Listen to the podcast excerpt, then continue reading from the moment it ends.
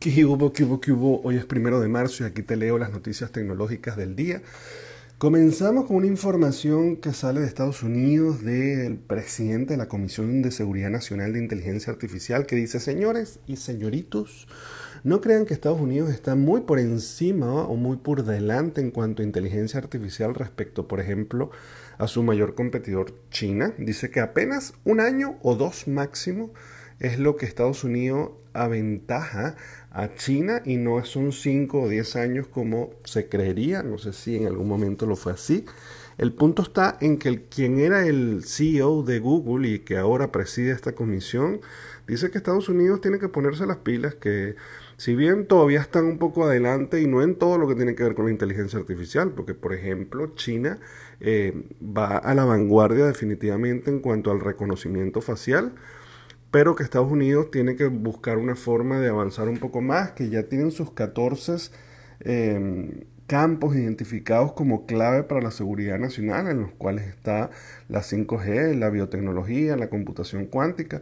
pero es ahí justamente donde Estados Unidos, no sé si buscando algún tipo de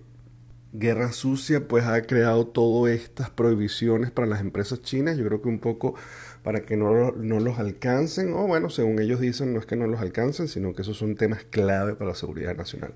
El punto está en que pues ya lo están diciendo como con cierta preocupación que China se está poniendo los patines y pudiera alcanzarlo e incluso superarlo, que eso es algo muy importante para tomar en cuenta, sobre todo por temas de seguridad y que se pongan los patines, que si no los chinos vienen con todo. Framework Laptop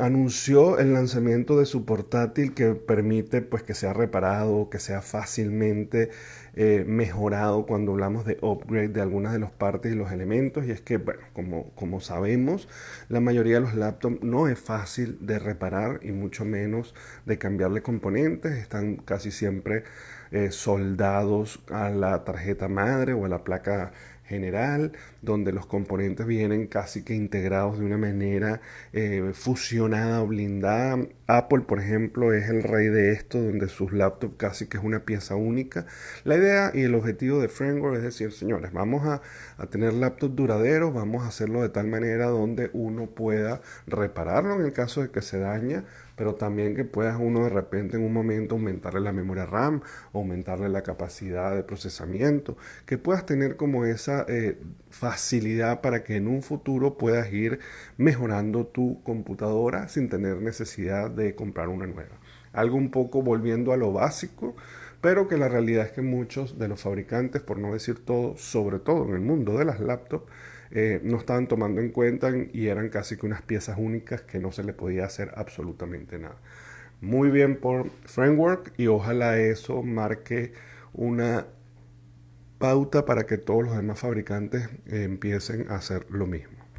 Bueno, señores, muchísimas gracias. me pueden conseguir en todas las redes sociales como arroba el gordo circuito y se pueden suscribir al canal de YouTube y de Spotify para que reciban estas notificaciones todos los días. Nos vemos mañana. Bye bye.